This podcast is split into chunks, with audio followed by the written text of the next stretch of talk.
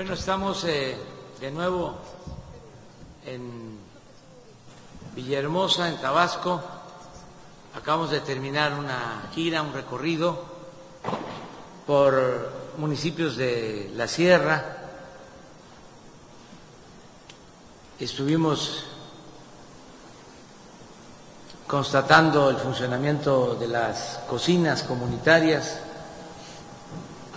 Estuvimos en albergues y también evaluando la situación de las inundaciones, el comportamiento de los ríos, del río de la Sierra, de el Grijalba, de el Puscatán, de Tulijá, Afortunadamente están bajando los niveles de agua en prácticamente todos los ríos, con excepción del río Sumacinta. También estamos aquí en este gran centro de acopio en el que está llegando todo el apoyo, la ayuda, víveres, se han acopiado más de mil toneladas de alimentos y de otro tipo de mercancías en apoyo a los damnificados no solo se está aplicando el plan Marina, el plan DN3, se está recibiendo también apoyo de gobiernos internacionales, lo cual agradecemos mucho al gobierno de Alemania, al gobierno de Rusia, a empresas mexicanas que también están ayudando. Y estamos trabajando de manera coordinada con el gobierno del Estado, con el gobernador Adán Augusto López Hernández, con los gobiernos municipales, trabajando de manera coordinada para ayudar a la gente. Como lo dije desde los primeros días, lo material se repone. Lo que debemos de cuidar es la vida de las personas. Y en eso estamos. Vamos a permanecer en Tabasco hasta mañana, que vamos también a visitar otros municipios, Centla, Nacajuca, Jalpa. Vamos también a sobrevolar de nuevo la presa Peñitas. El martes en Palacio Nacional volvemos a tener otra reunión del gabinete con los gobernadores de Chiapas, de Tabasco, para la definición del el plan que ya está en marcha, pero que eh, va a consistir en otras acciones en beneficio de la población para evitar las inundaciones, prevenir inundaciones, ayudar a la gente en cuanto a enseres domésticos, iniciar un programa de desarrollo urbano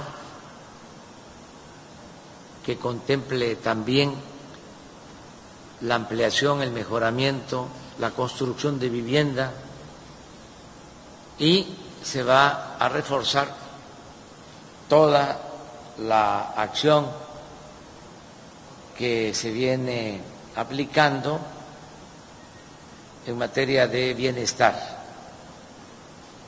Cuando se tenga ya el plan integral, lo vamos a dar a conocer, porque estamos eh, convocando a todos los eh, involucrados, a todos los que tienen que ver con el manejo del agua, el manejo de las presas, las dos secretarías que son fundamentales, la Secretaría de Defensa, la Secretaría de Marina, la Secretaría de Desarrollo Urbano, la Secretaría de Bienestar, la Coordinación de Protección Civil y, eh, repito, todo de acuerdo con los gobiernos de Chiapas, de Tabasco, en beneficio de la gente. La vez pasada también eh, hablé de que no iban a faltar los recursos. Ya puedo informar que ha sido autorizado el presupuesto para el año próximo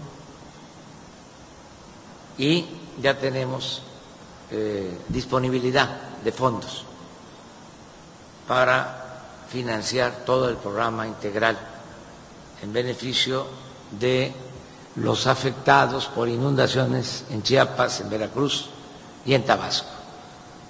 Eso es lo que podemos informarles.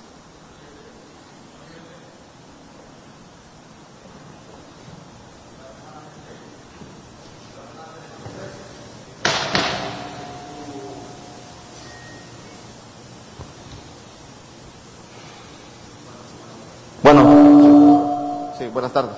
Eh, el su último sobrevuelo sobre Peñitas, eh, eh, usted mencionaba que el desfogue de agua era necesario para evitar que reventase la, presa. Preguntarle en ese sentido, ¿qué tanto estas presiones de agua han mermado la, el tiempo debido de esta presa y qué, qué, están haciendo o qué se tendría que hacer para recuperar esta? Por otra parte, si bien pues se concrete o no la demanda contra la Comisión Federal de Electricidad, ¿qué incentivo tendría para las familias o los usuarios eh, que fueron inundados, dado que muchos de ellos en nuestros recorridos por las zonas anegadas nos han preguntado que si precisamente habrá una condonación o alguna este, disminución en el cobro del, servicio de energía eléctrica, no solamente de los meses de octubre y noviembre siniestrados, sino también para eh, a mediano plazo, tomando en cuenta la cuesta de enero para que viene del siguiente año. Y por último, eh, preguntarle precisamente si tiene cuánto es el, recurso contemplado para la recuperación de bordos que ya están totalmente deslavados y algunos ya tienen bastantes fracturas en, su, en, sus, en sus elevaciones y que precisamente están pidiendo que sean reparados. Esa sería la pregunta, presidente. Sí, mira, en lo primero, eh, hay un control yo diría, adecuado del manejo de las presas. ¿Cómo lo puedo ejemplificar? Hace ocho días, el sábado, eh, se tuvieron que eh, extraer, se tuvo que desfogar la presa y soltar por dos horas 2.100 metros cúbicos por segundo. Y el reporte de ahora es un desfogue de 1.100. Estamos hablando que se redujo en una semana a la mitad eh, el desalojo del agua de la presa para eh, no afectar eh, tanto la planicie del Estado, sobre todo eh, los municipios de Jalpan, Acajuca, Centla. Entonces hay ese manejo. Como Malpaso también estaba lleno el vaso, ahora se está gradualmente bajando el llenado de ese vaso de mal paso para prevenir, porque se está pronosticando otra posible tormenta, otro posible huracán. No hay nada todavía eh, en firme, certero, y además toco madera. Pero eh, al tener bajo el nivel en Malpaso y bajo el nivel en Peñitas, podemos resistir este, sin eh, tener que soltar más agua y afectar. Eh, la ayuda va a llegar, eh, ya está apoyándose, pero se va a ayudar a todos los damnificados, todos los que eh, tuvieron que salir de sus viviendas o padecieron porque se les inundaron sus viviendas, todos van a ser apoyados. En eso estamos. Ya lo hicimos la primera vez. Se entregaron 38 mil apoyos a razón de 10 mil pesos por familia. Ahora son más y queremos ver qué cantidad esto va a significar apoyar para que puedan eh, adquirir sus muebles, sus estufas, sus camas, refrigeradores, lo que perdieron. Y va a ser para todos. Además de eso, eh, vamos a implementar un programa de mejoramiento, ampliación y construcción de vivienda. O sea, los afectados van a tener apoyo del gobierno. Y desde luego vamos a eh, adquirir dragas, ya vamos a, a licitar para adquirir las dragas que sean necesarias, que va a operar la Secretaría de Marina para desasolvar ríos, para hacer bordos, para proteger a la población. Presidente, solo una última pregunta. En 2007 se calculó eh, el impacto económico para Tabasco similar o superior a su presupuesto estatal de, un año. ¿En cuánto se calcula que fue en o que es en esta ocasión? No te escuché. ¿Igual a qué? O similar al presupuesto estatal de un año en el 2007. Es que este yo no puedo hablar de una cantidad ahora, solo decir que el gobierno nuestro tiene una misión, ayudar al pueblo, y que afortunadamente no tenemos problemas financieros, tenemos finanzas públicas sanas. Entonces es lo que se necesite. Eh, además bien administrado, porque antes dedicaban dinero y se robaban la mitad o más. Aprovechaban estas circunstancias, esta emergencia, estas situaciones de sufrimiento de la gente para hacer negocio para comprar colchonetas y comprar despensas y comprar eh, muebles a precios elevadísimos. si se fue creando un grupo de proveedores favoritos que pululaban eh, alrededor de las llamadas declaratorias de emergencia del famosísimo Fonden, que era un fondo pero de corrupción. Entonces, esto es distinto. No le va a faltar el apoyo a la gente.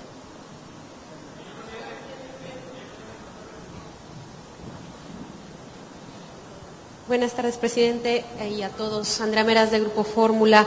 Respecto a la salud de los damnificados, ¿qué se está haciendo para prevenir pues eh, brotes de COVID-19.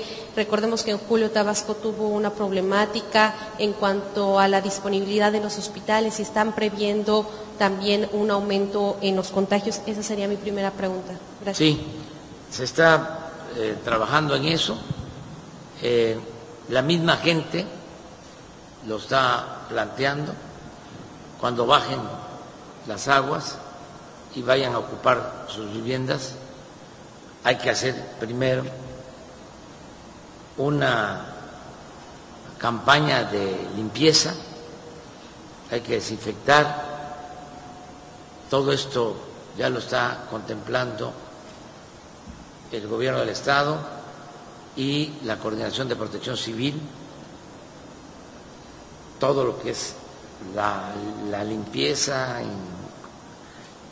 incluido el que se puedan pintar las casas, arreglarlas. Ya hablé del programa de mejoramiento de las viviendas y eh, también toda la labor preventiva en lo que corresponde a la atención médica.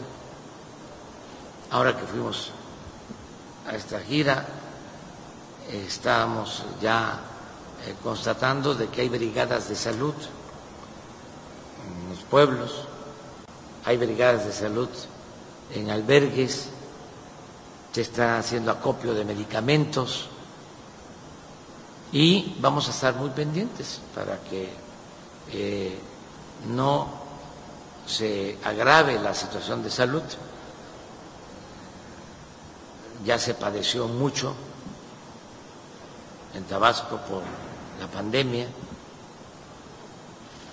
Todavía no se termina, todavía hay casos, desde luego ya no igual como los hubo, y tenemos que cuidar que no se junten estos problemas de inundación, de lluvias, de humedad, con eh, las epidemias. Ahora, en otro tema, eh, la Comisión Federal de Electricidad acaba de anunciar que se interrumpió el suministro eléctrico en algunas zonas de la entidad, como en Chiapas. Eh, ¿Cuándo prevén que podría restablecerse al 100% este servicio? La Comisión dice que es el 1% del, digamos, de, de los afectados. ¿Cuándo podría estar? Sí, lo hacen pronto. Los trabajadores de la Comisión Federal de Electricidad son muy eficaces, como los trabajadores de México, como los trabajadores petroleros, como los maestros, como los trabajadores del sector salud. Ahora lo han demostrado arriesgando su vida por salvar la vida de otros. Acabamos de ver cómo están trabajando marinos, soldados, Ese es nuestro gran apoyo. Entonces, restablecer el servicio eléctrico no va a llevar tiempo. Hay eh, dificultades en las zonas con inundación, pero en donde no hay inundación ya se está restableciendo el servicio eléctrico. Y eso sí puedo decirles que es un asunto de días. ¿Y cuántos días? Les diría, cuando mucho tres, porque hay huracanes eh, que afectan mucho y en poco tiempo se restablece el servicio eléctrico. Es algo ejemplar eh, el comportamiento, el trabajo de los electricistas.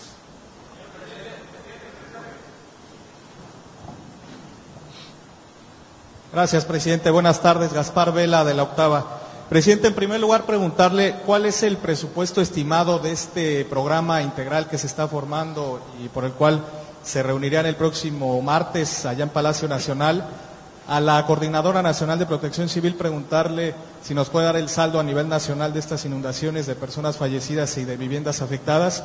Y si me permite rápidamente, presidente, respecto al tema de, del exgobernador de Nayarit, preguntarle si en estos momentos las Fuerzas Armadas eh, trabajan para la localización y detención de esta persona de quien ayer se giró una orden de aprehensión a, nivel local y si usted le haría un llamado al, al, exgobernador de Nayarit a presentarse ante las autoridades que lo requieren, presidente.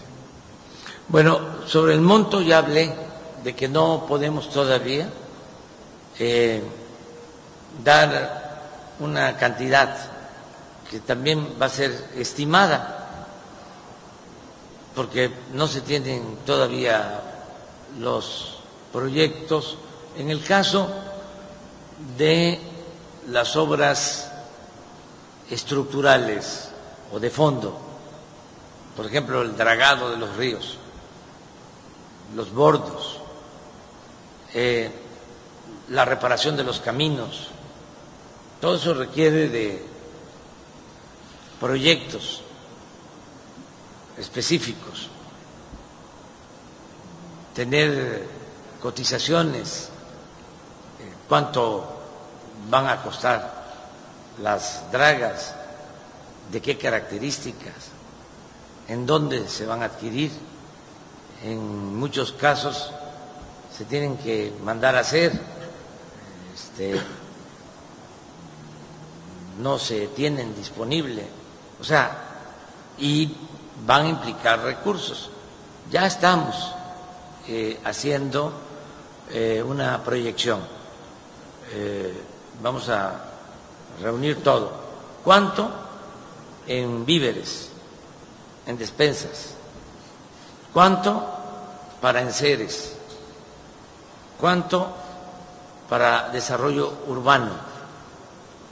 Es decir, introducción de agua, de drenaje, pavimentación de las calles, cuánto en caminos, cuánto en vivienda, cuánto en bienestar. Decía yo que en el caso de esta emergencia,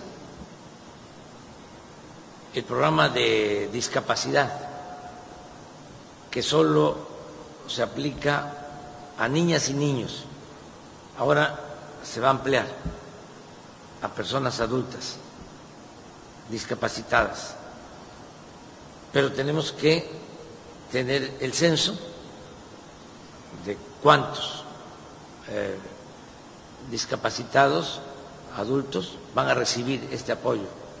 Se tienen becas que se otorgan para el nivel básico, para el nivel eh, medio superior, para el nivel superior, entonces vamos a ver en la zona afectada de Tabasco, de Chiapas, de Veracruz, cuántas becas más vamos a poder eh, aumentar en beneficio de la población. Pero todo eso lo tenemos que cuantificar, para eso es la reunión del martes y es posible que se tenga otra. Lo que sí es atender eh, pronto la urgencia. Lo que está haciendo ya Marina y Defensa, las cocinas comunitarias para que haya comida caliente, eh, la distribución de las despensas está a cargo de ellos para que no falte lo básico. En tanto, terminamos de hacer los censos para entregar otros apoyos directos no se va a entregar nada a organizaciones o a líderes. Eh, va a ser directo al damnificado. No queremos intermediación, porque no queremos corrupción. Eso que sucedía antes de que eh, tomaban la Secretaría de Desarrollo Social, una organización, y ahí les daban. Y lo que les daban no le llegaba al que lo necesitaba. Se quedaba el apoyo arriba para beneficio de los dirigentes. Eso ya no. En todo es entrega directa, sin intermediarios. Ya no hay ciudadanos imaginarios. Todos somos ciudadanos conscientes, mayores de edad. Entonces, también para que se conozca sobre el método de entrega de los apoyos. Más ahora que estamos en vísperas de elecciones. Imagínense si se entregan los recursos a organizaciones por presión, pues se va a echar a perder todo por la politiquería. Entonces tenemos que cuidar eso, que realmente le llegue la gente. Y lo otro es que los donativos se transparenten, lo que están enviando los gobiernos extranjeros, que no pase lo que sucedía en otros tiempos, que llegaban los donativos del extranjero y al año, a los dos años, empezaban a vender en tiendas o en tianguis la mercancía que enviaban los gobiernos extranjeros para afectados. Eh, solamente la Secretaría de la Defensa está recibiendo el apoyo lleva el control completo y se va a rendir un informe de todo lo que ingresa, de dónde viene y cómo se entrega ese apoyo a la gente. En especie, básicamente. Y esos dos países, básicamente, ¿verdad? Este, Alemania y Rusia. Rusia y Alemania.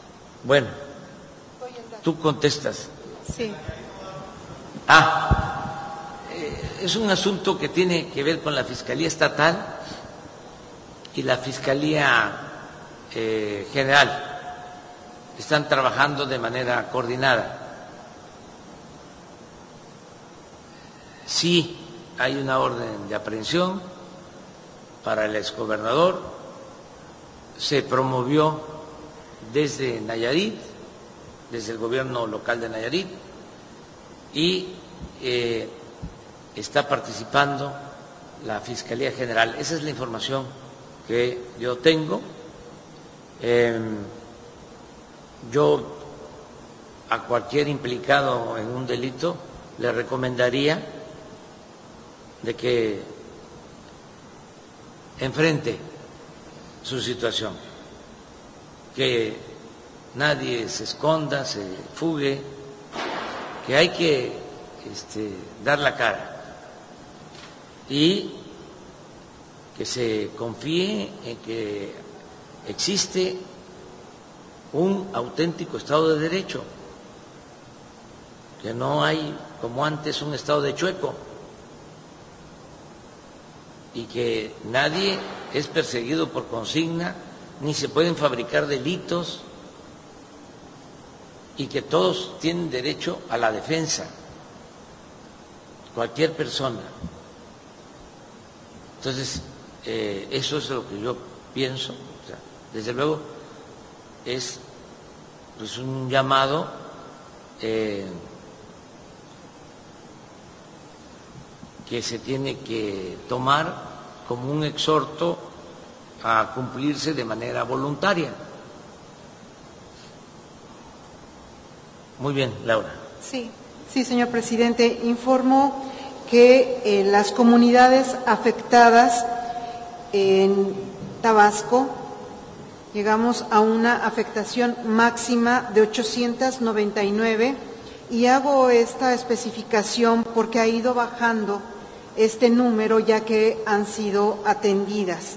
Pero la afectación máxima son 899 comunidades, 99.573 viviendas y 302.498 personas.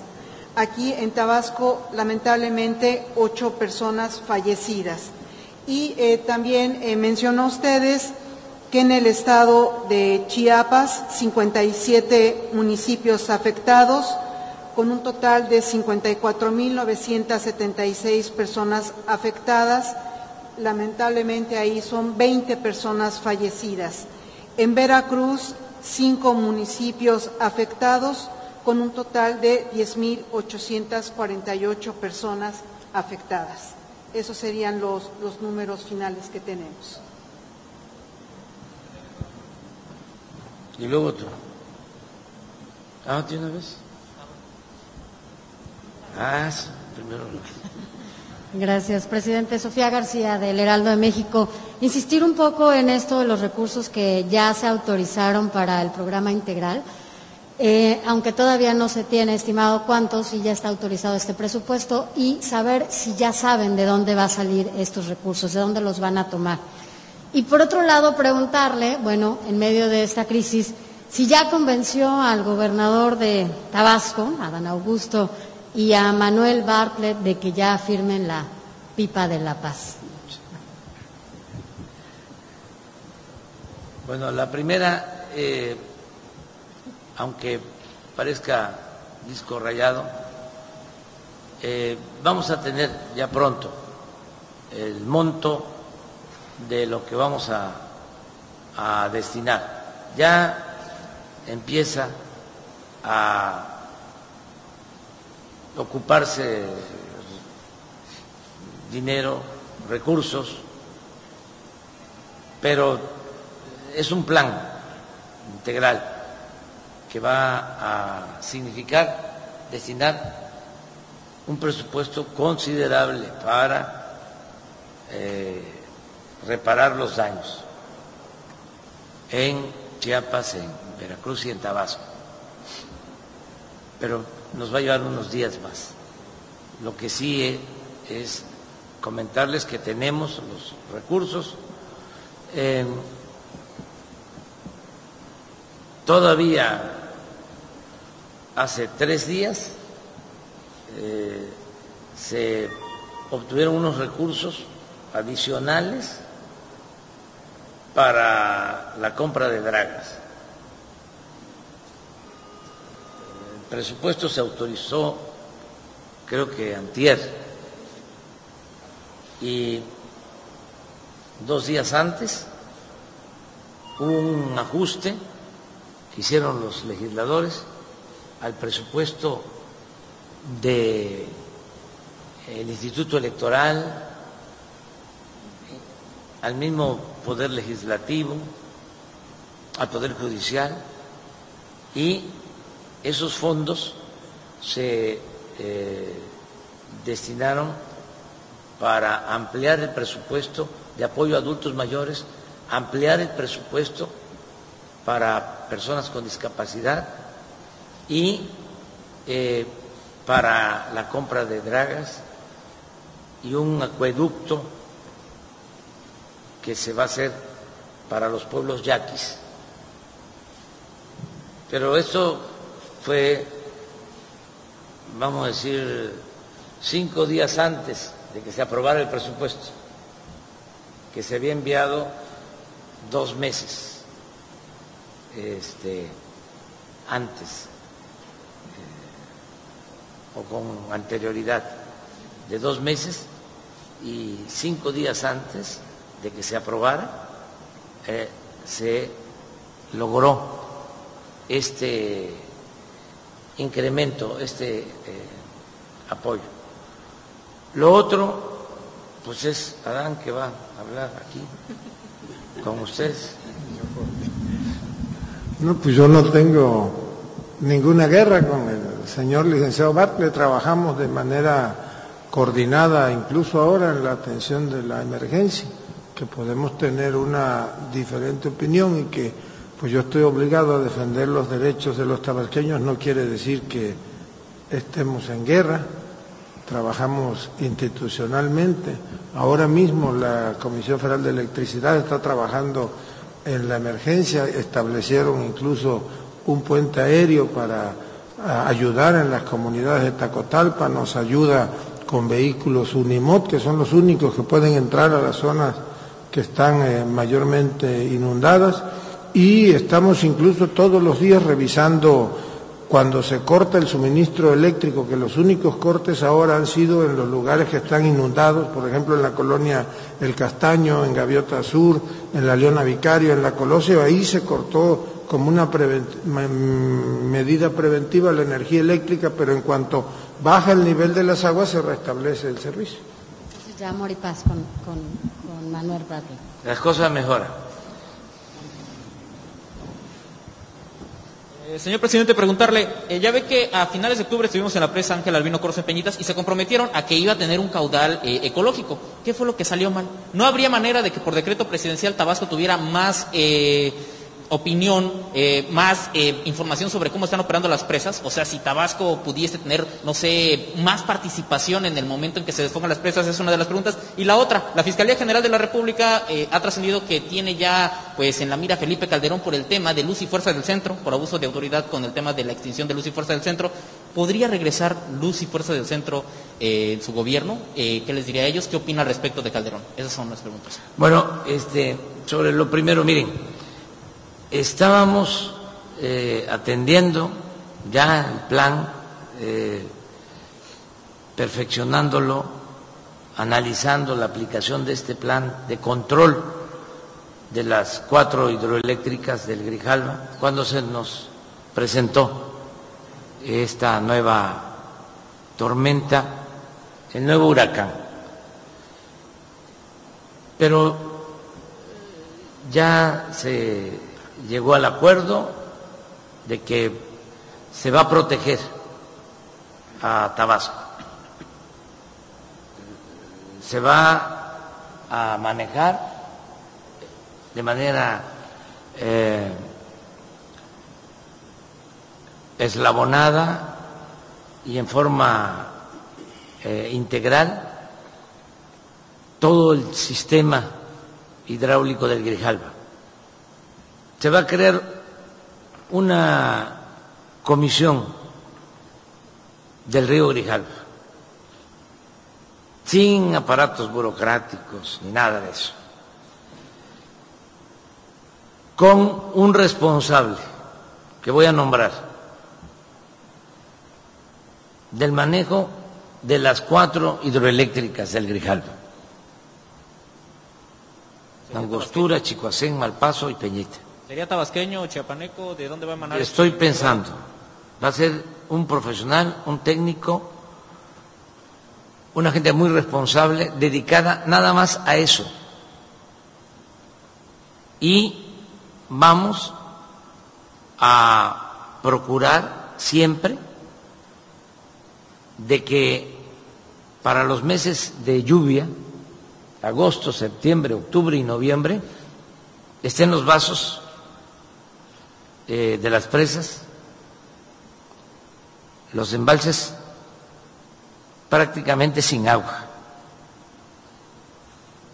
para que en esos cuatro meses, aunque llueva, eh, como ahora, que llovió muchísimo, no tengamos problemas en la planicie de Tabasco.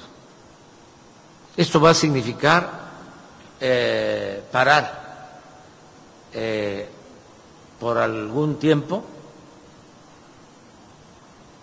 o en ciertos periodos la turbinación en las presas. A lo mejor vamos a producir menos energía eléctrica, pero se va a priorizar la protección civil. De modo que eso es lo que estamos analizando. El martes vamos a tratar de nuevo este tema y va a haber una respuesta. Esto complementado con el dragado de los ríos y con la construcción de bordos para buscar una solución de fondo estructural. Lo otro, acerca de la denuncia de los trabajadores del ESME contra el expresidente Calderón, pues no tengo yo muchos elementos. En su momento yo estuve en contra de que se despidiera a más de 40 mil trabajadores para privatizar la industria eléctrica, porque el trabajo que hacían esos 40 mil electricistas se lo entregaron a empresas particulares. Me pareció una injusticia en aquel tiempo. Hay que buscar la forma de resolver. Ahora eh, nosotros estamos buscando apoyar a los trabajadores que fueron despedidos. Estamos esperando también que se organicen, porque tienen diferencias al interior del sindicato, que se pueda constituir de manera democrática una directiva, que sean los trabajadores los que elijan a sus representantes y una vez que haya estabilidad al interior del sindicato, una representación legal, legítima, buscar opciones para ayudarlos en sus demandas. Ya lo estamos haciendo con hipotecas que este, se les están liberando, eh, lo queremos hacer con servicio médico, con otro tipo de apoyos y también con la posibilidad de que puedan crear cooperativas para que eh, den el servicio de mantenimiento a la Comisión Federal de Electricidad, en fin, que se les ayude. En eso estamos.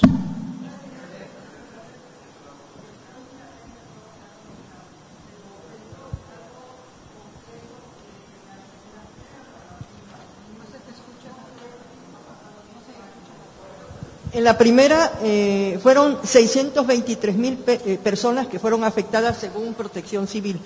En estos momentos nos está diciendo aquí la señora Laura que son 300 mil personas, 300, más de 300 mil personas afectadas. ¿Por qué no coincide en la manera en que eh, ayudan o apoyan? Porque en la primera, si fueron 600 mil personas afectadas y solamente se atendieron a, 30, a 38 mil primero y creo que en vivienda va a ser otros 30 mil. ¿Qué pasa si son más ahora? ¿Cómo se les va a ayudar? Porque eso hay veces que no coincide y la gente se molesta. Muchos están molestos en estos momentos por la primera que no cuadraron las, matemáticas. No se les dio a todos. ¿Por qué, señor? Bueno, me dice Adán que él puede contestar. Pues eh, resulta que en la primera lluvia hubo un error porque se tomaban datos de las coordinaciones de protección civil municipal.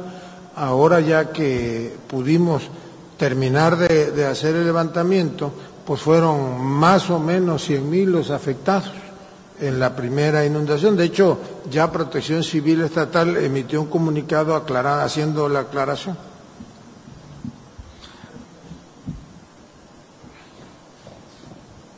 Buenas tardes. Presidente, buenas tardes, bienvenido a Tabasco. Este, usted comenta y se está viendo la ayuda, aquí nos podemos observar la ayuda de víveres, sin embargo también en la infraestructura, carreteras, puentes, caminos, eh, ya la aprobación de las participaciones eh, estatales ya fue aprobada para el 2021. Se va a, reajustar a, Tabasco para darle más eh, participaciones, para que el gobierno del Estado tenga margen de maniobra para atender esta emergencia. Si se va a aumentar el presupuesto para Tabasco. No precisamente va a ser de esa forma no podemos hacerlo porque las participaciones federales pues se entregan de conformidad con una fórmula que está eh, establecida en la ley de coordinación fiscal. Si nosotros eh, alteramos eh, ese procedimiento, entonces otros gobernadores nos dirían, ¿y por qué lo hacen? Ahora hay un movimiento de gobernadores que quieren que se les entreguen más recursos. Yo les he contestado que se tiene que modificar la ley de coordinación fiscal, que no solo es decir, el presidente no nos está entregando recursos, yo tengo que apegarme a lo que establece la ley. Y en el caso de Tabasco, pues yo creo que todos sabemos lo que es esta ley de coordinación fiscal, que se suscribió, o mejor dicho, fue apoyada eh, por todos los gobernadores en el tiempo del presidente López Portillo. Y el ingeniero Rovirosa, que era gobernador de Tabasco, fue el último en aceptar la ley de coordinación fiscal, incluso hasta amenazó de que se iban a parar en contra de la federación, porque no le estaban dando a Tabasco una participación justa eh, de acuerdo a lo que Tabasco aportaba por la explotación petrolera. Acuérdense que en ese entonces Tabasco eh, contribuía con la mitad de la producción petrolera del país, un poco más. Todavía no estaba eh, Cantarel este, en auge. Entonces, el ingeniero Rubiosa logró un apoyo especial por el petróleo. Se volvió a modificar esa ley y le quitaron, cuando Salinas de Gortari, ese trato especial a Tabasco, para hacer un poco de historia, ¿no?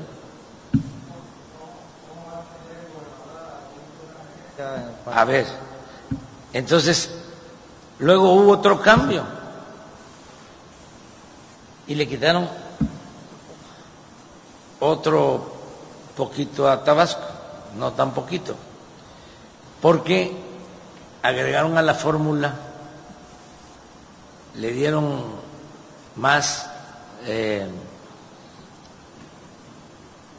preferencia a estados con mayor población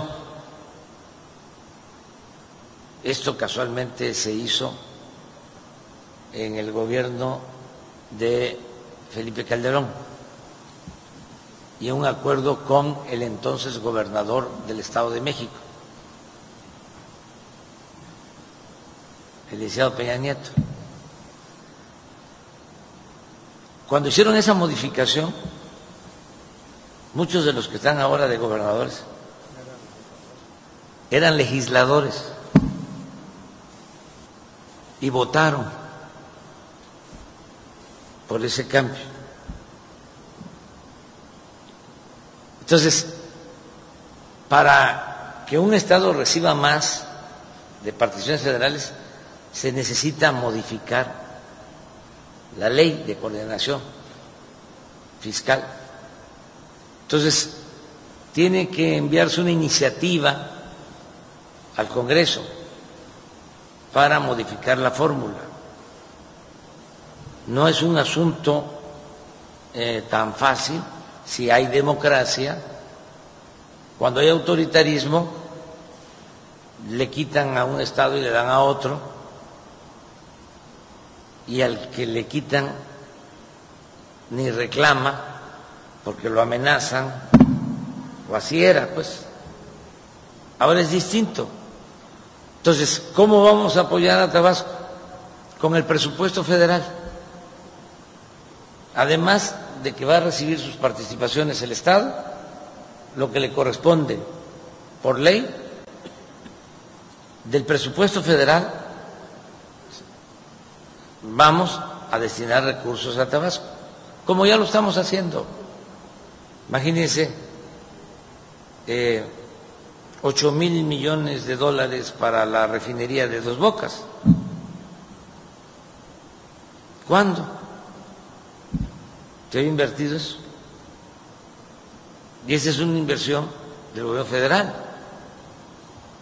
Y así eh, vamos a apoyar ahora para este programa integral con presupuesto del gobierno federal. Se va a apoyar al gobierno del Estado. Es eh, del presupuesto público federal.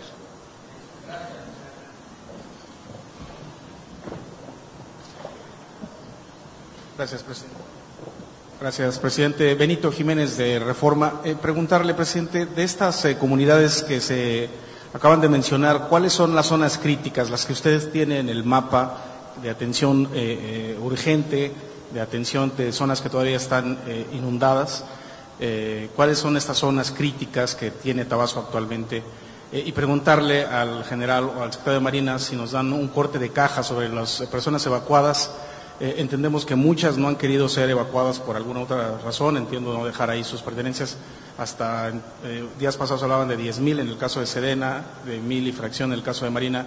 Si puede haber un corte de caja de esto y cómo están eh, llevando estas personas a, los albergues, porque entiendo que tampoco muchos quieren ir a los albergues este, por situaciones que a ver si nos pueden explicar. Sería eso, presidente. Gracias.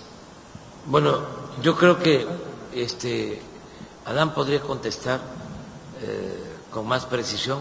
Yo tengo también este, un diagnóstico, porque conozco Tabasco como la palma de mi mano. Conozco muy bien todo el estado y he estado ahora sobrevolando y sé dónde está más eh, delicada la situación, pero eh, está muchísimo más informado que yo el gobernador. Pues eh, hemos identificado con la Secretaría de la Defensa, Marina, Protección Civil y los organismos operadores de agua del Estado 18 puntos críticos. En el municipio de Centro tenemos hoy Gaviota Sur, donde ya se empezó a desalojar de mayor cantidad del agua, la zona de Torno Largo, Monal, Cedral, Valle Verde, ya este, una vez que baje el agua en Gaviota Sur o que la desalojemos, vamos a poder ya entrar conforme a los niveles con Conagua a trabajar en esa región. Tenemos en la zona de Río Viejo también el Encanto, el fraccionamiento Olimpo, las Torres eh, son y Topacio, que son los que representan mayor problema o problema de inundación aquí en el centro. En Macuspana tenemos tres colonias en la zona urbana que aún eh, tienen problemas de inundación que es la de Luis Donaldo Colosio, la Leona Vicario y el Castaño. Ya estamos trabajando en las tres y esperamos que mañana hacia mediodía pues ya pueda estar prácticamente sin agua y eh, toca trabajar también en la zona rural. Hoy estuvimos en Tepetitán, pero es Tepetitán, es Limbrano Blandín, es el Congo, todas, toda la, la zona de los Bizales ahí no hay manera de desalojar el agua, el agua va a bajar naturalmente, pero estamos trabajando para llevar ayuda coordinados con Protección Civil, desde luego el Ejército, la Marina y la Guardia Nacional, eh, Nacajuca, las comunidades de la zona indígena Chontal, los centros poblacionales no tienen problema de inundación, pero sí los cultivos, los pastizales, y en Centla tenemos hasta este momento como zona crítica la zona de Simón Sarlat por un lado y por el otro lado todo lo que comprende la franja, la ribera de Sumacinta, los Chilapas hasta Quintín Arauz, al si puedes, hasta abajo. Pero ustedes. La cantidad de, de personas que, que se han que han sido evacuadas a los albergues diario va aumentando. Pondría el ejemplo de Macuspana, donde eh, al principio de la semana teníamos nada más eh, 14 eh, albergues, ahorita en la ciudad hay 21 albergues y hay otros 16 en el área rural. Entonces los números van, van aumentando. Hay un trabajo muy coordinado entre el gobierno del Estado, eh, el Sistema Nacional de Protección Civil, inclusive los municipios donde nos están eh, apoyando para poder eh, hacer que la gente se vaya a un albergue. Ahí les podemos dar la atención como se está realizando. Es más fácil para nosotros el poder hacer llegar la ayuda. También en, en algunos lugares donde no podíamos accesar por las condiciones de inundación, ahorita que está bajando el agua, eh, hemos podido eh, entrar y establecer algunos albergues también donde estamos haciendo llegar eh, la, ayuda. Con respecto a, Marina, hemos evacuado alrededor de 2.200 personas aproximadamente. Se han eh, llevado sacos a diferentes lugares, unos 6.500 aproximadamente. Eh, ha habido reparto de despensas, ha habido abastecimiento de agua potable también eh, se han atendido a, personas a través de nuestro sistema de salud y traslado vía aérea de despensas aproximadamente 14 toneladas a diferentes eh, entidades. Y eh, por último, pues, se han hecho patrullajes para la seguridad en los lugares que personas que no quieren ser evacuadas. ¿no? Más o menos es el estado de fuerza que tenemos hasta el día de hoy.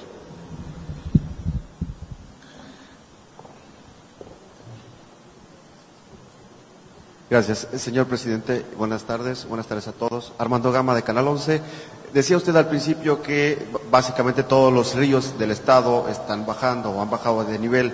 Solo hay uno, el Usumacinta. Eh, preguntarle si, es, si representa riesgo para las comunidades que están asentadas al margen de este río. Y eh, mi segunda pregunta sería, ¿qué pasa con los, los apoyos que la población está eh, pues, haciendo, los donativos como despensas?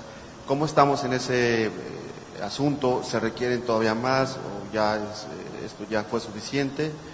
Básicamente sería eso.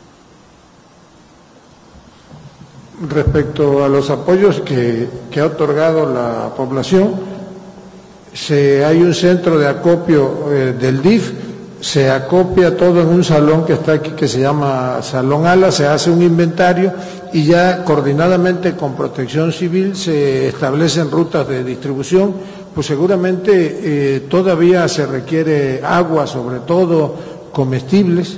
Eh, en la Ciudad de México también hay un centro de acopio en la Casa de, Tabasco en México, en la calle Berlín, y habían el Senado de la República tenía establecido uno, ya eh, van a iniciar a partir de mañana o ya hoy salía lo que habían logrado este, acopiar y hay empresas que nos han contactado a nosotros, sobre todo eh, de las que están dedicadas a la industria petrolera, igual se hace el donativo a través del DIF, se les otorga incluso a los que así lo solicitan un recibo deducible de impuestos, todo es donativo en especie y ya nos coordinamos con Protección Civil para la distribución y entrega.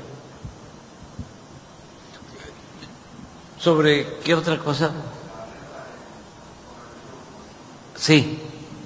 Pues en el río Usumacinta trae más o menos dos metros arriba de su nivel crítico, desde luego que es lo que normalmente se inunda eh, este año, en esta temporada, en los municipios de Balancán, de Tenosique, de Jonuta y de Emiliano Zapata. Ahorita pues están en alerta, hay creo que ocho comunidades de Tenosique que ya se establecieron albergues, la misma cabecera municipal de Tenosique tiene eh, un problema de inundación en la zona del malecón, pero eso es lo que pues cada año sucede, lo mismo en comunidades de Balancán, ya entró en operación un albergue en la en la cabecera municipal. Jonuta tiene establecidos tres albergues, uno en la cabecera municipal, uno a las afueras del poblado Montegrande, que es el más afectado, y otro en la zona que se conoce como Los Pájaros. Les voy a, este, a dar a conocer, o les vamos a dejar una gráfica de Conagua sobre los ríos. Les va a ayudar mucho porque eh, no sé si la, la tienes.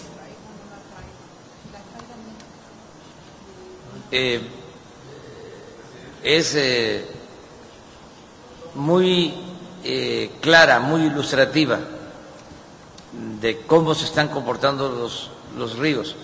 Eh,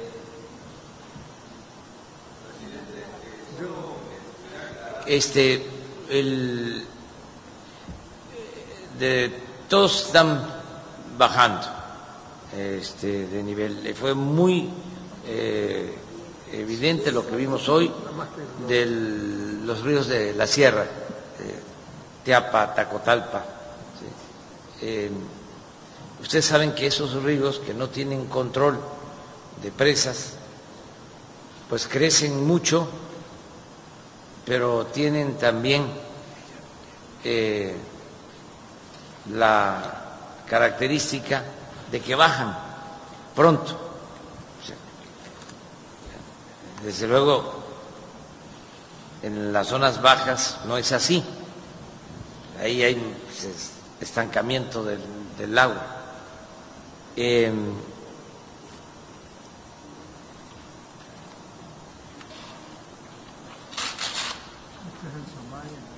sí. Eh, a ver si, a ver si podemos. Miren.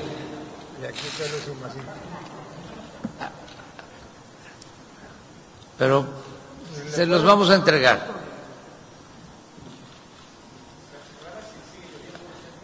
Sí, este, y sí, eh, y la preocupación mayor es sobre el posible huracán.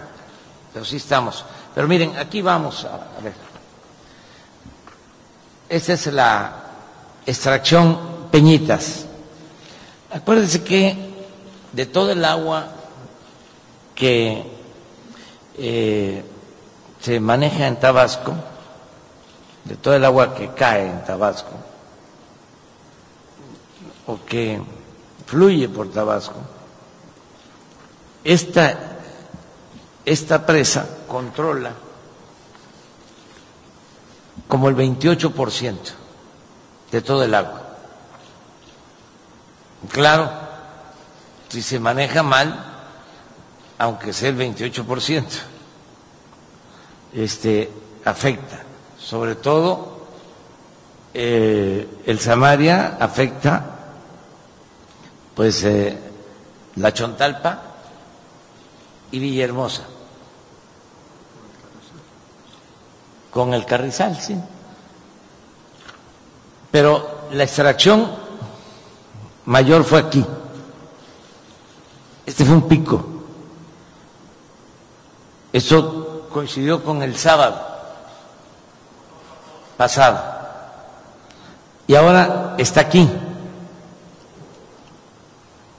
Yo, aquí eran 2.100 y ahora está 1.200. Luego, por lo mismo, el Samaria, miren el comportamiento, está abajo ya de su nivel máximo.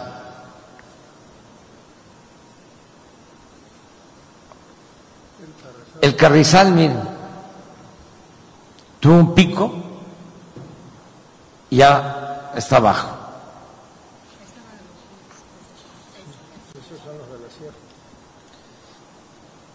El Pichucalco, todo esto porque tiene que ver con Villahermosa. Miren el comportamiento, ya está abajo. El río de la Sierra, también bajando. Por lo mismo el río Grijalva ya trae una disminución. Sin embargo, lo que decíamos, ah bueno, el Tuliján subió mucho y ya está bajando. El Puscatán muy poco, pero está bajando. Este es el que inundó Macuspana y el Castaño. Es el río que pasa por Macuspana y se junta con el Tulijá eh, después de pasar por Macuspana. Entonces, ¿qué sucedió? De que eh, es más grande el caudal del Tulija que el Puscatán. Y entonces hubo como un tapón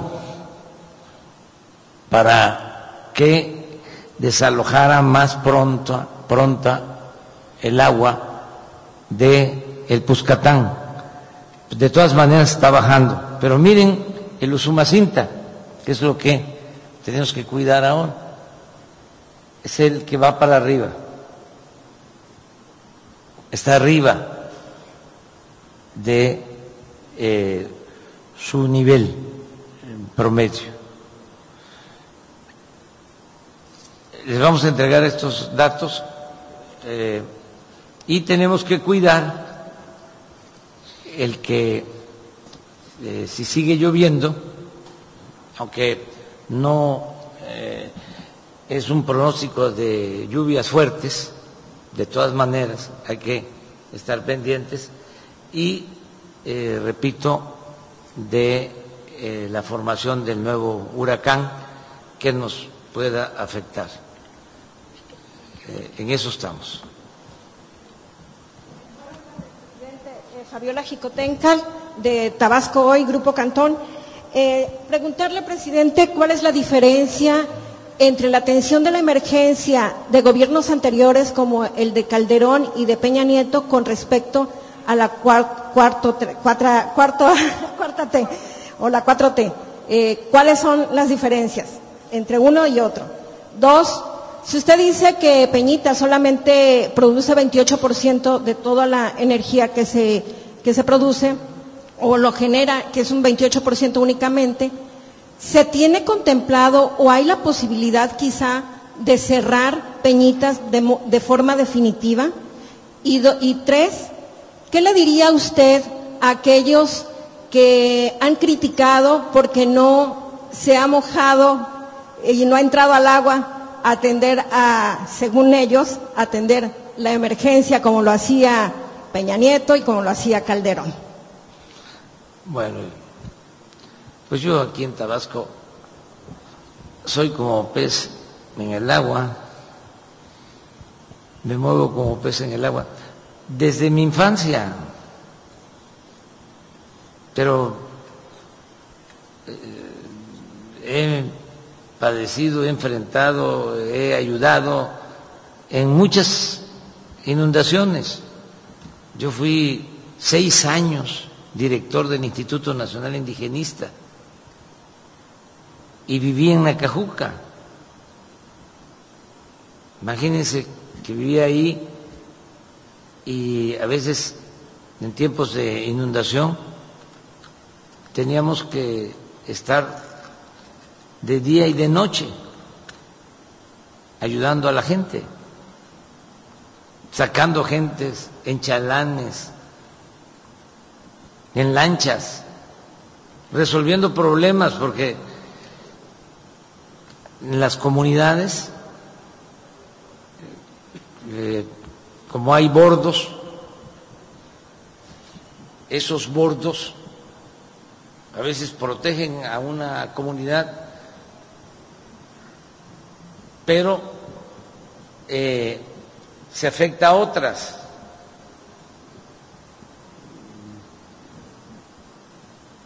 Que se inundan y los afectados de esas comunidades lo que buscan es siempre romper el bordo para que salga el agua y pues se inunden los que no este, eh, están padeciendo. Entonces me acuerdo un día, una noche, me fueron a ver porque se iba a presentar un enfrentamiento, o estaba por darse un enfrentamiento de la comunidad de Guatacalca y el Cuatitán por un bordo, que ni siquiera era el bordo grande, sino es un bordo para entrar al Cuatitán, pero represaba el agua y tenía inundado a Guatacalca. Entonces los de Guatacalca querían abrirlo y los de Guatitán pues se oponían. Y ahí llego a medianoche a tranquilizar a la gente. Y claro que me mojaba, yo andaba con el agua no a la cintura, sino al pecho, en los pantanos, ayudando a la gente. Entonces me he mojado siempre. ¿Cómo voy este, aquí para tomarme la foto? Ir a una colonia con unas botas que sé que no me van a cubrir y que me voy a mojar para ir a entregar una despensa y que me tomen una foto. A lo mejor los que nunca han hecho eso, pues tienen que mostrarlo. Además, yo soy liberal y la Biblia dice que lo que da la izquierda no tiene por qué saberlo la derecha. Entonces, eso es lo que puedo eh, contestar. En el caso de Peñitas, pues ya hablé de que vamos a buscar el control dándole preferencia a la gente que no se inunde. Eso no se podía hacer antes, parece mentira o exageración, porque predominaban los intereses de las empresas que le venden energía eléctrica a la Comisión Federal de Electricidad. Y ellos manejaban, al final de cuentas, el control de las presas. Ellos eran los que ordenaban cuándo turbinar, cuándo no. Por eso los vasos de las presas se mantenían llenos. Todavía esto que estamos padeciendo es producto de esa política, es un remanente, porque se tiene que entender de que todavía no termina de nacer lo nuevo y no termina de morir lo viejo es un proceso de transición. Imagínense, 36 años de predominio de una política. Pues claro que va a cambiar, pero ahí vamos, poco a poco. Pero puedo decir con seguridad de que va a haber un control estricto de las presas, porque no puede haber un interés particular,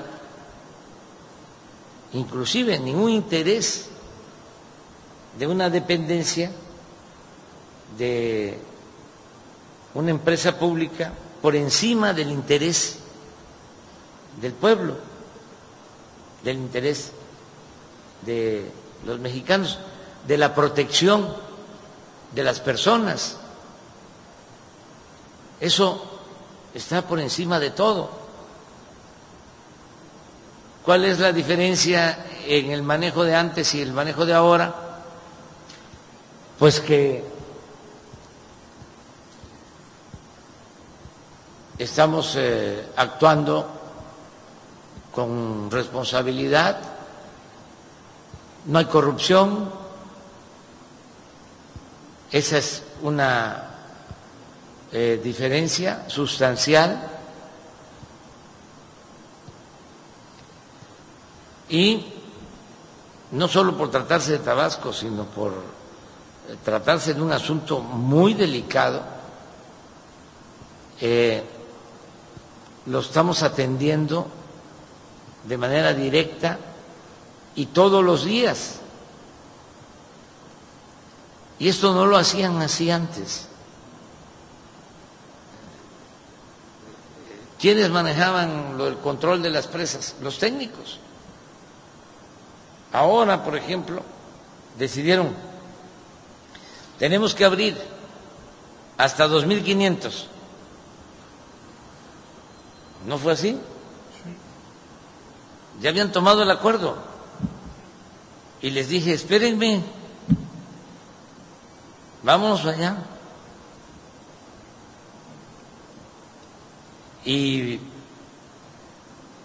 desde luego ellos eh, estaban cuidando que no se rompiera la presa, haciendo sus cálculos. Pero eh, no es lo mismo sacar 2.500 metros cúbicos así, pasar de 2.200 eh, de, de 1.800 a 2.500 de un golpe, Villahermosa, se hubiese ido a pique, como decimos, en Tabasco. Sí, era toda Villahermosa, porque también hay que aclarar que sí se fue al agua. Pues ya dio un informe Adán, pero no como la vez pasada. Entonces, ¿qué sucedió? Les dijimos, vámonos poco a poco, en vez de los 2.500 de golpe, suelten de 100 eh, y luego 100 y luego 100 y llegaron a 2100 y empezó a bajar eh, el nivel en la presa porque dejó de recibir agua eh, como se estaba recibiendo.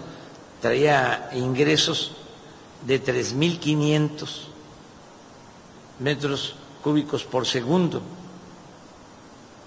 O sea, una cosa que no se había visto desde que se construyó la presa.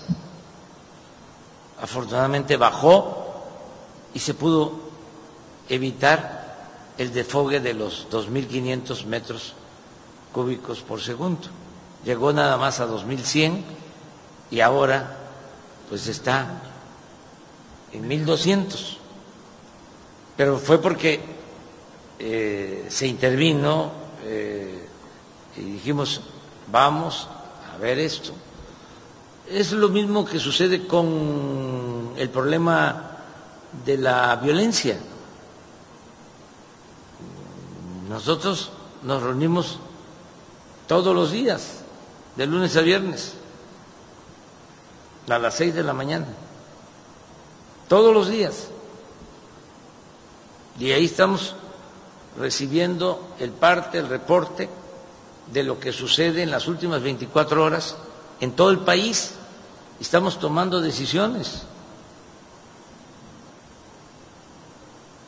No era así antes el presidente recibía pues un reporte cada semana, cada 15 días. Es más, ni siquiera se sabía eh, cuántos homicidios se cometían diariamente. Se manejaba como una estadística que se daba a conocer a los 15 días. Nosotros sabemos cuántos homicidios hubieron ayer. Y a las 12 de la noche ya sabemos cuántos homicidios el día de hoy para tomar eh, decisiones. solo se le informaba al presidente si había una situación muy grave que detenían a un jefe del el crimen organizado, se le pasaba la tarjeta, o una masacre, y a veces este, ni eso, porque ya se había vuelto algo normal, porque la consigna era casi como en el porfiriato, mátalos en caliente. Ahora no. Ahora eh, se evita la confrontación, se protegen los derechos humanos. Entonces, todo esto es lo nuevo. Eh, nos dio mucho gusto estar aquí. Mañana, si hay necesidad, si ustedes lo consideran, podemos volver a hablar. Tenemos una reunión nosotros de trabajo, como a las dos de la tarde, en el aeropuerto. Eh, antes de salir, porque vamos a salir a las cuatro a la Ciudad de México. Si eh, hay oportunidad, nos podríamos reunir ahí en, en el hangar para informarles después de la reunión. De todas maneras, el lunes vamos a informar, en la mañana y el martes tenemos esta reunión y también se va a estar informando a la población. Y muchas gracias a todas, todos.